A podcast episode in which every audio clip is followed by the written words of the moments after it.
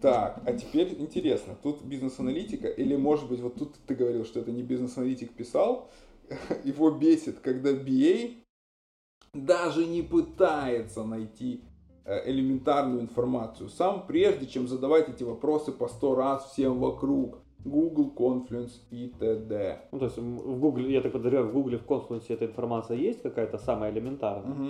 но аналитик не собирает ее, а ждет да, да, такое Или... бывает. Тут вот э, то, что мы говорим, в принципе, обратная ситуация. Мы все время говорим, задавайте вопросы, но иногда бывает, что вопросы ну максимально элементарные. То есть у меня там даже был кейс, мне там чувак пишет, э, там скинь мне, пожалуйста, диаграмму. Я скидываю, он мне начинает задавать вопросы, говорю, посмотри легенду, там же написано. Он такой, а, ой, да, типа, сорян. Ну, это как бы, у меня никаких претензий, просто я имею в виду, что это, это пример, что вот оно прям здесь, и когда человек прям совсем не желает разобраться, а лучше задать вопрос, ну, типа, у него такой приоритет, это, да, я понимаю, что может бесить неких. Ну, иногда людей. это, это не только про BF, это иногда про других людей, когда действительно нет времени. То есть ты хочешь это узнать, не то, не то что ты не хочешь читать требования, вообще забил бол. Угу.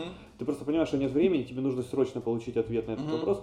Но опять же, это скорее исключительный кейс. Тут, наверное, говорится про то, что ну, постоянно такое повторяется. Постоянно и совсем, наверное, какие-то элементарные вещи, да, да, которые да. прям вот на поверхности лежат. Возможно, да. Но тут как бы вот эту золотую середину сложно найти. Тут еще, кстати, вопрос к структуре конфлюенса, там, потому что иногда зайдешь, думаешь, боже, зачем я сюда залез? Это, хуже. это всегда проблема, да. Есть это, это, и причем, знаешь, нет такой структуры, которая всем будет понятна. Да, да. То есть, да, тут много проблем. Ну, эта проблема существует, понятная, да, и понятно, что это может бесить.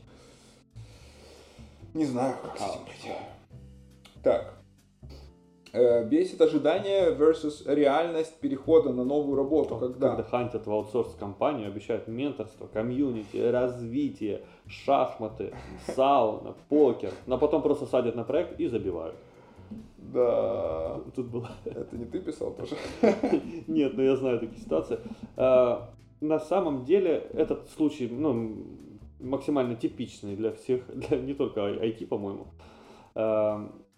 Тут главное, что если вам конкретно это обещали, вы просто проговариваете один раз, другой раз это с менеджментом, на ван не стесняйтесь говорить о том, что вас не устраивает. Типа были озвучено одно, теперь происходит другое. Вы договариваетесь о каких-то сроках и планах решения этой проблемы, потому что говорите, вы же понимаете, ну как бы я пришел сюда одно, происходит другое, не меняется ситуация, и получается люди уже все ментально готовы, и вы готовитесь, и люди, что вы можете уйти, и тогда не будет этих вот эмоциональных каких-то обвинений в чем-то. Mm-hmm. Вы просто приходите и говорите, ну вы же понимаете, что вот прошли сроки, я ухожу просто, потому что не, не получаю я ничего. Устал, да. я ухожу. И в итоге вы будете правы в, этом, в этой ситуации, против вас ничего не будут говорить негатива, там никакой шлейф, потому что ну, действительно компания не смогла справиться с, с давала обещания и не реализовала их. Вот. Либо, она, либо все-таки вы не доводя до критической точки, спокойно это все проработаете с менеджментом, и они такие, ой, да, точно, сорян, мы забыли, извини, тут просто проект, тут у нас горит, и мы просто забыли. Ну, ты, ты же молчишь, типа, правильно?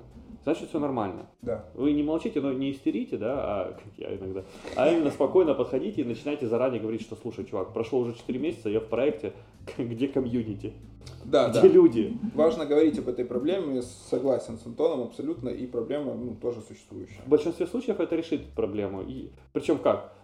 Оно либо решит, либо скажет, ой, действительно, давай разбираться с этим, либо такие, да-да-да, сейчас, сейчас, и вы просто через 3-4 месяца поймете, что пора да, петлять либо оттуда. вскроет, что проблема, ну, это не решится, и нет смысла тратить на нее Да, да, да, не, нет смысла ждать, выгорать, бомбить.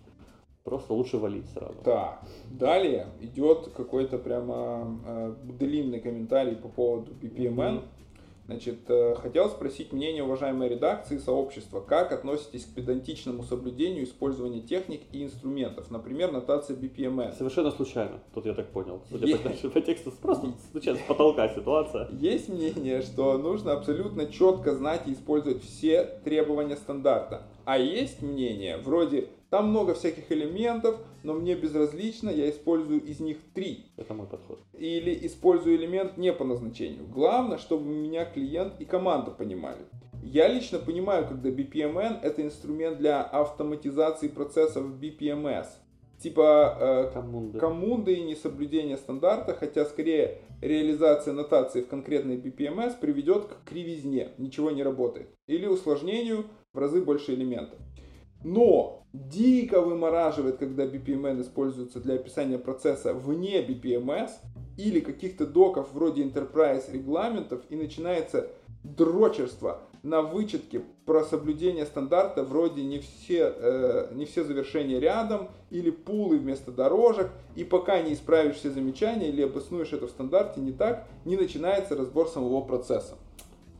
А, это прям это печаль. Я, кстати, вот не встречал э, с, с, таким, с таким дрочерством именно на стандарт со стороны. Но это там... скорее личные проблемы, личные какие-то подходы в том в компании. То есть кто-то прямо вот такой вот э, зануда бывает. Ну да, надо понимать цель, если это действительно какие-то, может быть, э, документы, которые пишутся, ну как типа под аудит, под стандарт, под вот, ну цель этой документации. Да, да, да. Если это, ну либо вот как сказали для BPMS, Э, если это просто для, там, условно говоря, понимания процесса команды и там scope definition или там чего-то еще, то тут абсолютно точно дрочить на, извините за такие, такое слово, просто автор да. использовал его. Надо выяснить, в чем, собственно, цель человека, который пытается прикопаться к каждой детали. Да. Именно ну, какая его точка зрения, почему, почему он это делает, просто поговорить с ним, выяснить, возможно, действительно это нужно для аудита, и его там также сверху это спрашивают. Да, спрашивают. Э, Дистурбируют, так сказать. Абсолютно точно. Disturbation э, происходит да. сверху.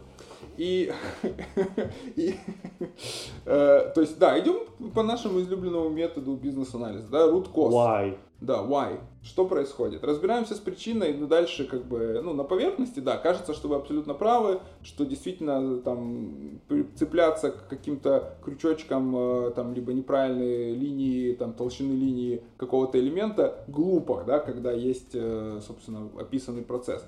Но, может быть, есть какие-то другие причины, по которым это делается. Опять же, стандартный там аудит, да, то есть вдруг это будет проходить какой-то аудит, Возможно, даже вы об этом не знаете. Может, документацию на выставку повезут. Да, вы на конкурс. На конкурс BDMN диаграмм.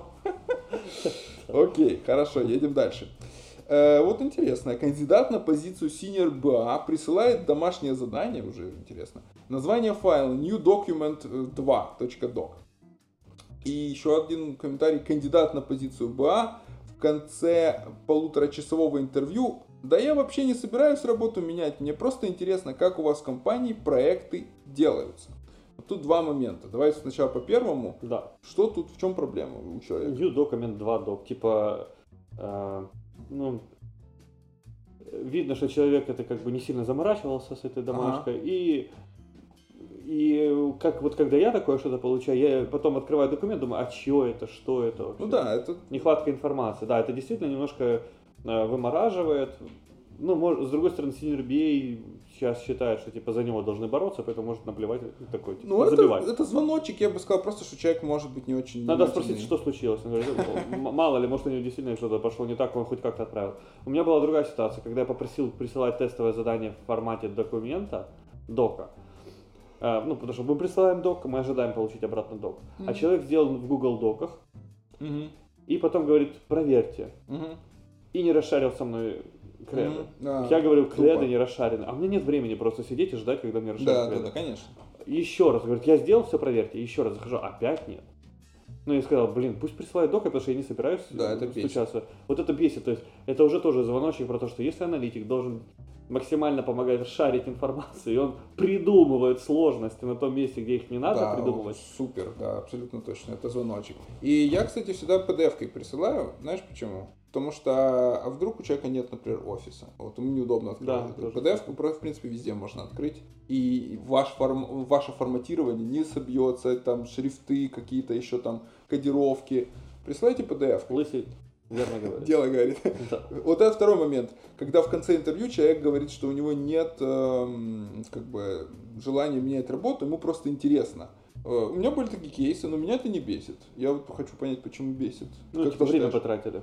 Э, окей, но я на это не смотрю как на потраченное время, типа, совсем впустую.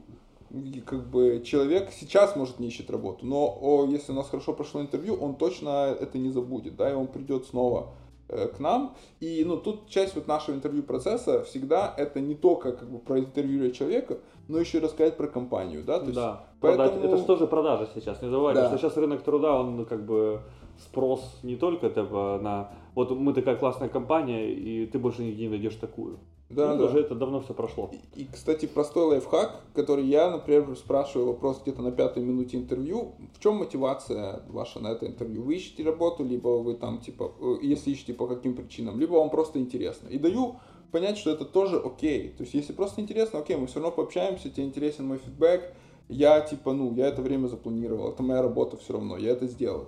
Да, то есть, ну, мне кажется, тут особо Просто, беситься. может, человека бесит, когда э, у него срочно там по 3-4 интервью в день, целую Ну, неделю, и ты тратишь кучу времени, у тебя уже нет сил, мозги просто сухие, высушенные, и человек говорит, а я типа просто пришел. Хочется убить в такой момент, я согласен. Задавайте этот вопрос пораньше, Да. либо просите рекрутера выяснять этот момент еще до интервью. Да, просто скажите, что ну так-то, ну опять же, мне больше нравится позиция Кирилла, что всегда нужно продать, и человек запомнит, что у вас прикольно, Да. если ему понравится на интервью. Вот. Или я просто запомню прикольного кандидата, и потом, если что, скажу, помните, приходил этот чувак, может, мы еще раз ему напишем, может, он сейчас ищет работу. Тоже, Да. Тоже есть такой момент. Так, вот э, тоже такой насущный момент. Хочешь почитать, где команда спит? Да. Давай. Первое. Бесит, когда команда спит на груминге, а потом по сто раз задает одни и те же вопросы. Да. Да, Причем, бывало. причем самое смешное, когда сидят бэкэнд, фронтенд и тестировщики, и каждый из них задает свой один и тот же вопрос по очереди. Происходит так. Сначала бэкэнд говорит, а как здесь вот это что там считать? Мгм. Ты говоришь, вот так. Ага, в это время фронтенд и QA что-то балаболят либо по прошлым требованиям, либо вообще какой-то фигни Мгм. базарят. Потом ты вроде прошел, переходишь к следующей стойке, а тут такой фронт, «Воу, подожди, а у меня по прошлый вопрос. И задает точно такой же вопрос. И ты уже смотришь на QA, на их глаза, типа, а ты видишь, что они опять балаболят. Ты такой, как в ко- школе, уч- учитель в школе такой, Да-да-да. Класс, внимание на доску. Но это в таких сейчас, наверное, такие груминги, которые удаленно проходят, но вот... Это вот, вообще жестче. э, Но груминги, которые проходят вживую, меня это еще больше бесит, потому что я вижу человека тупо в телефоне, типа в инстухе, невнимательный. Но я это всегда в шутку какую-то переводил, что типа, о, там, ну, знаешь, там, аля, не А, знаю. а пе- а что Петров нам Да, в да, интернетах такое смешное Не, читает? ну- Может, нам прочитает, Да. мы посмеемся? И- или когда он задает такой же вопрос, знаешь, это тоже как-то обшутить лишний раз. То есть, ну, с другой стороны, хорошо, что человек вот задает этот вопрос, а не он просто там, типа, проебал все. Это уже это второй Дискуссию, уровень. То есть да. первый уровень вообще нет вопросов. Второй уровень сложности. Да, да, или когда эти вопросы задаются уже во время development. Это в любом случае хуже, ребят. Поэтому надо искать позитив, хотя я согласен, что это бесит дико. И, ну и очень затягивает иногда. Особенно если сложный вопрос, ты только закончил его рассказывать, а там еще используются слова типа charge adjustment, production, charge adjustment. Вы- у вас уже мозоли на, на языке, зубы болят, а вас еще попро- спро- просят пере- перерассказать. Ага. Вот. Так Второе. Когда заказчик проталкивает нерациональные требования, аргументируя «я так хочу». Ты сейчас как дуть прямо сказал. Я даже не... Извини. Я так хочу. Ну, что тут э, можно сказать? Ай. Почему эти требования нерациональные? Почему вы считаете, что нерационально? Да. Подождем ответ. Ну, не хотите отвечать, идем дальше. А, вы считаете? Ну, тут, ну да, очень контекст бывает разный. Возможно, вы не понимаете, что он хочет. А если понимаете и все равно, ну и понимаете, что это действительно рационально, и он так хочет, Почему Ну, он так хочет? Задать я не вопрос. знаю, да, Задать вопрос, почему вы так хотите. То есть, ну, поймите, но они не могут, они, скорее всего, не будут нерациональными. Они, это даже может быть эмоциональное решение, ну, тогда понятно, что, допустим, он это где-то увидел, вот ему нравится, да, из этого можно вытянуть дополнительные какие-то требования. А почему, почему ему именно так нравится в этом каком-то решении? если он вам не отвечает э, на этот вопрос, ну что можно поделать? Просто с командой проговорить риски этого решения и делать. Я, да, я вот в, в таких случаях я всегда немножко на стороне заказчика. Мне почему-то кажется, что тут аналитик, ну извините, меня не доработал немножко. Вот, э, Не, не бывает до- заказчики не хотят отвечать на это. Я понимаю, да-да-да, но вот в мое восприятие всегда, что, ну, может быть, я не сталкивался с такой ситуацией, когда заказчик просто, я не скажу. тебе». Не, у меня была такая ситуация. Я говорю, не скажу тебе. Он- чувак просто, э, заказчик приходит и говорит, я хочу э, вот такую вот систему. какую-то там систему, Мгм. с каким- каким-то фун- набором какого-то Мгм. функционала. Говорю, хорошо, а зачем, то есть, ну зачем вам, какие вы проблемы можете решить, у вас же есть какая-то уже система. Он говорит, да, есть. Ну просто у моих конкурентов такое же.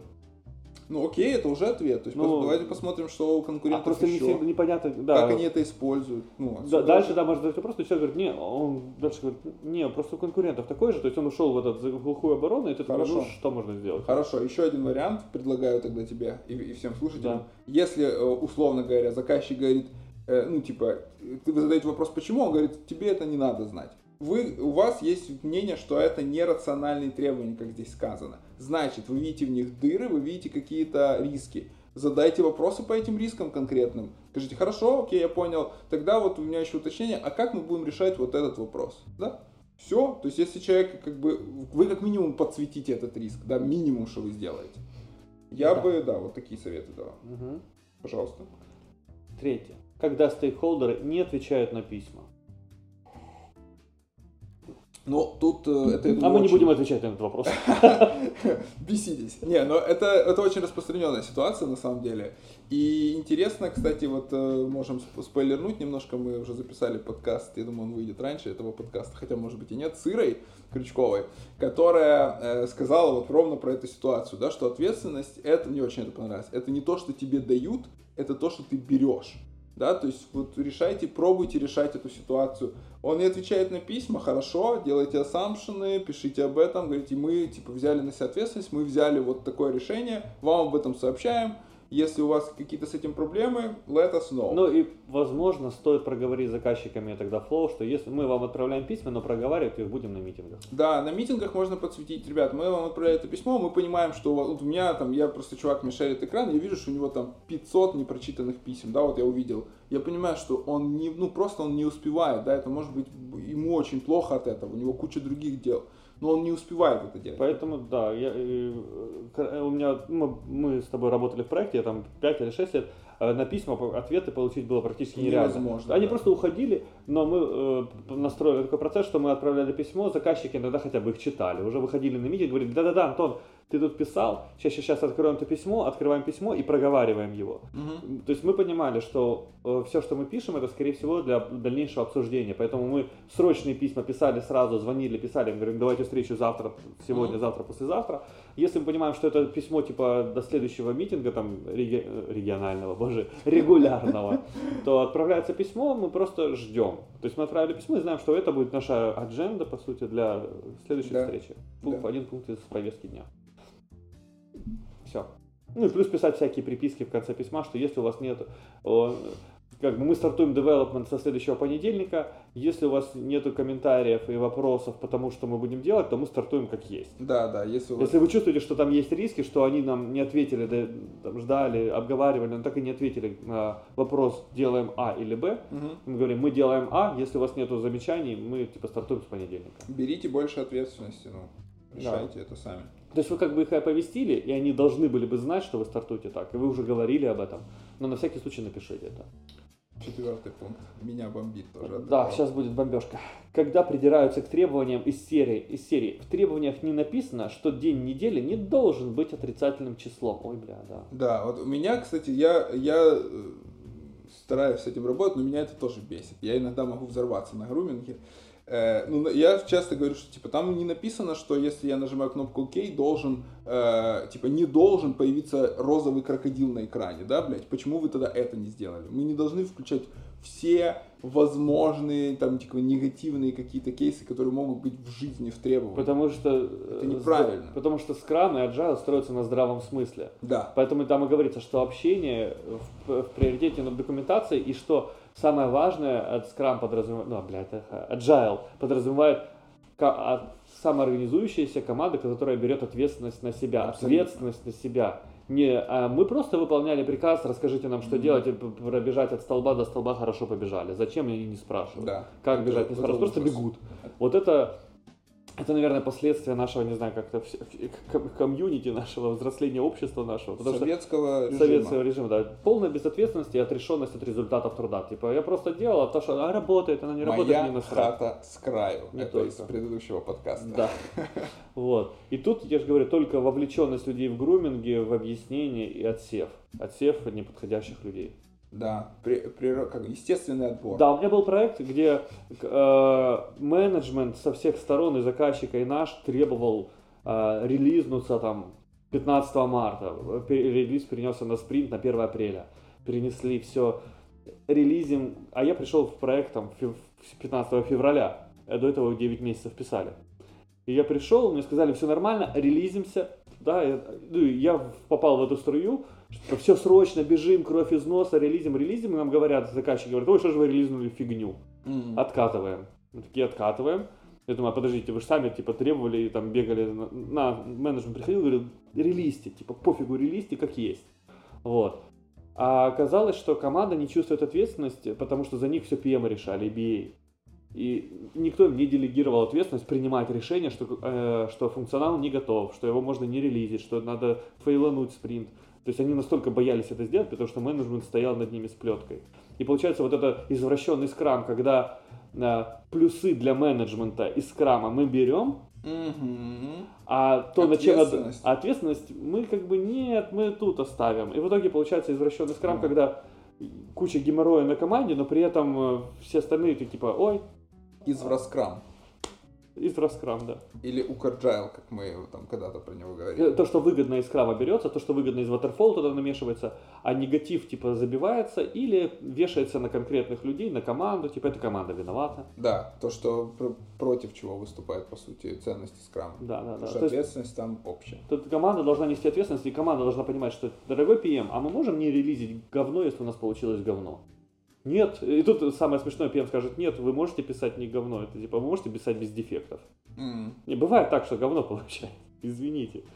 Вот. Ну, тут надо, да, это прям проблема из проблем вообще в нашей индустрии. Так, и пятый пункт. Пятый пункт, я просто с- ускрою нечаянно, все. Когда бизнес-аналитика совмещают с проектным менеджером. Совмещают. Ну, Жить, что ли? Вы теперь живете вместе. Я женат. Поздно. Сережа, Витя, вы вместе. Совет и любовь. Ну, тут, я думаю, кстати, я раньше тоже был большим противником вот подобного Мне тоже прям бомбило страшно. Но дальше я понял и почитал немножко книжек, да, и в принципе на маленьких проектах это окей, как мне кажется. Так, ну, до трех месяцев, да, ну зачем там как бы раздувать штат, вот эти роли Там, плодить. причем это, скорее всего, может маленький шаблонный проект, в котором нету таких уж прям звериных непонятных требований. Там. Там или, и либо PM может покрыть requirements management какой-то, либо PA может покрыть project management, в зависимости от тех талантов, которые есть в этом конкретном человеке, которого набирают. На больших сложных проектах это однозначно... Fail. Да, Не no-no. будет успеваться ничего. Да. И будет очень много конфликтов внутренних у этого человека, ну, в первую очередь. Ему придется там быть всегда в стресі. О, дальше. Давайте. Е, так, е, далі Інших дуже в бісить. інших дуже бісить перше. Перекидування відповідальності, так, про це Так. проговорили. Небажання копнути глибше і розібратися детальніше з проблемою, по суті, про це Так же, як поговорили. то, що було Да. типу, э. Е, недостатня ініціативність виявлені причини і запропонувати свій варіант рішення. По То сути, же тоже самое, да. проговорили, да, спасибо, это еще раз подчеркивает, что э, эта проблема не единична. Да, и вот вовлеченность команды и делегирование ответственности на команду, когда мы говорим команда, можете сама решать, какой функционал деливерить. Ну, Мгм. типа, релизить или нет, вы можете принимать это решение не только дождать PM, да, но и сами сказать, выйти с предложением, сказать, не готово, не можем. Тогда это позволит команде, она, она получит ответственность и такие посмотрят, блин, а мы тогда не понимаем, что мы делаем, надо выяснять. Ага. Это в идеальном мире. Дальше прикольний чоловік написав ще й про себе. В собі бісить. Перше, тривога чи страх, що артефакт неперфектний, і його не можна показувати команди, команді. Это то, что мы говорили тоже в предыдущем подкасте, перфекционизм. І чоловік сам розуміє, що при этом втрачається час на вилизування, хоча можна було показати команді напівфабрикат і швидше вирішити проблеми, як е, важко, які важко які передбачити. важко передбачити. Да, это вот тот fail fast approach, который мы с Антоном тоже очень поддерживаем, да, то есть просто попробуйте. Второй момент е, у этого же человека бісить в собі підвищена тривожність, коли не повністю контролюю ситуацію у випадку е, Зав'язки. зав'язки на інших стейкхолдерів. Вот тут э, у меня тоже когда-то было такое, да, я вообще такой на контроле немножко Тревожный. помешанный, да, человек был. Сейчас, мне кажется, у меня гораздо меньше этого, ну, немножко есть. С каждой тревогой он выдергивал один волос. Блин, ты, по-моему, в каждом подкасте находишь новую причину моего облысения. Это новая, как бы, новая волна, новая нить проходит через все, все наши подкасты. Но... Это же тебе интересно же будет через 15. Нет, это прикольно, да. Но э, действительно, да, у меня тоже было... Мне казалось, что я должен все контролировать, что мне нужно было убедиться, что этот человек поговорил с вот тем, и вот знаешь, что типа, а кто-то, все ли вовремя придут на митинг. Я просто начал как это сказать, э, заставлять себя забивать. Я смотрел, как другие люди просто им легко дается не нервничать, не переживать, не контролировать все. Я думаю, я буду просто себя заставлять это делать. Через какое-то время оно вот больше... Теперь не могу заставить себя работать. Не-не, я же говорю, полностью я это не искоренил, но вот в, в большинстве случаев я такой раз, у меня включается какой-то вот этот рефлекс, типа отпускай ситуацию, все нормально, ничего страшного не произойдет, если там кто-то даже с кем-то не поговорит, все окей, займись своей работой сейчас, не, потому что это тоже забирает твое время, ты распыляешься очень сильно. Я поддерживаю этого вот человека, который написал этот комментарий, и э, надеюсь, что вы сможете побороть это в себе тоже. Ну и третий момент, прикольный, который, э, в принципе, даже с тем, что и в других бесит, этого человека е, пересікається небажання копнути глибше і розібратися з проблемою детальніше, особливо коли завал або втомлена. Вот. И как видите, есть объяснение некоторых причин, почему люди не читают наши требования. Да. У них может быть завал, у них может быть дефект, у них может быть перформанс appraisal, им нужно подготовить, ну там, не знаю, appraisal, и им нужно сдать какие-то технические тесты, еще mm-hmm. что-то. И, ну, тут вот поэтому мы говорим, Э, старайтесь вовлекать людей, общаться с ними, задавать им вопросы, чтобы они вам отвечали, проговаривать с ПМом, эскалировать, типа, чувак, смотри, нам нужно, чтобы они читали требования, они не читают, давай спрашивать их почему. И вот они, как, зачем вот эти делики, я повторюсь, да, типа, mm-hmm. вы читали требования? Нет, нет, что вам мешало? Завал. Все, мы начинаем понимать, что следующий спринт нам нужно планировать с меньшей нагрузкой, чтобы люди успели прочитать требования. Выделить там час, два, какие-то новые встречи добавить, типа при груминге, где команда будет собираться обсуждать одну стойку. Ну, короче, найти решение, потому что действительно обсуждение требований до девелопмента экономит потом в разы больше часов во время девелопмента. И еще один здесь момент хочу добавить, вот как может быть конфликтность, общую конфликтность ситуации снизить. Э, в Бабоке, да, во многих книжках пишут, что у бизнес-аналитика должна быть эмпатия. И это не только про то, что поставить себя на место пользователя, да, это то же самое, что попробовать поставить себя на место вот другого, любого другого стейкхолдера и попробовать понять, почему, хорошо, он сделал что-то, что вас бесит, но почему он так сделал? Может, у него есть какие-то свои причины, да? Может, да, ему... сильно не увлекайтесь, но... Да. да, сильно не увлекайтесь, но вот этот момент, он как бы помогает не э, как бы конфликтовать, да, то есть всегда оставляете место тому, что у человека могли быть свои причины на это. Как и у вас. Да, как и у вас. Потому что в себя вы всегда найдете, почему вы так не сделали, ну я же там, у меня были оправдания. Вот то же самое будет у этого человека. Поэтому надо решать не, не последствия, а уже причины. Так, давай теперь дальше ты. Э, стейкхолдеры назначают митинги за 15 минут до их старта блин, это бесит, я поддерживаю, это вообще, ну, просто плохой тон считается. Да, это плохой тон, и я на некоторые такие митинги не прихожу. Да, да, вот, кстати, это хорошее типа, решение. Типа, ребята, я был занят. Просто, типа, деклайните и все. Они, они говорят, ну, у тебя же календарь свободен, говорят, а я читал документацию в этот момент. Да. Я читал документацию по другому проекту, сорян. Да, то есть, ну, просто конкретно напишите, даже вот я, э, не так часто это у меня случается, но да, я прям деклайнил, когда такое происходило, и писал, типа, у Декана. меня запланирована другая работа, типа я не могу типа, да, назначайте. Не, не впустую, не пропускайте их просто, а просто да. пишите деклайн и причину деклайна. Если вас не понимают, если начинают на вас быковать, то эскалируйте и говорите, ребята, так не делается. Просто давайте понятный месседж, почему вы деклайните, да? Пишите, да. что спокойный, не так не делается. Okay. Хотя бомбит сильно. Бомбит, Хо- да, хочется да, просто в этот момент прям взорваться. Есть такое. Потому что ты понимаешь, что это важный митинг, назначили, не согласовался. Если это важно, вы приходите, проходите с ним, а потом подзываете человека, который организовал, говоришь, больше так как бы постарайся не делать, предупреждай заранее.